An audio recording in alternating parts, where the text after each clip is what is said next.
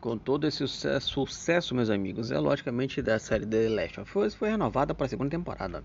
Notícia do Game Vício diz assim: é, a série The Last of Us recebeu apenas dois de seus nove episódios até o momento. Já, já tem alcançado um enorme sucesso, sendo uma das obras mais assistidas do serviço da HBO Max.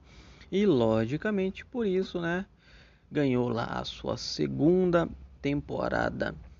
Não sei até onde vai essa história. Vocês, então, acredito eu que eles não zeraram o jogo na primeira temporada, né? Até porque também não faria mais sentido. Bom, logicamente eles querem é, estender isso ao máximo, que é mais dinheiro para eles. Mas até vamos ver se vai ficar legal mesmo ou não.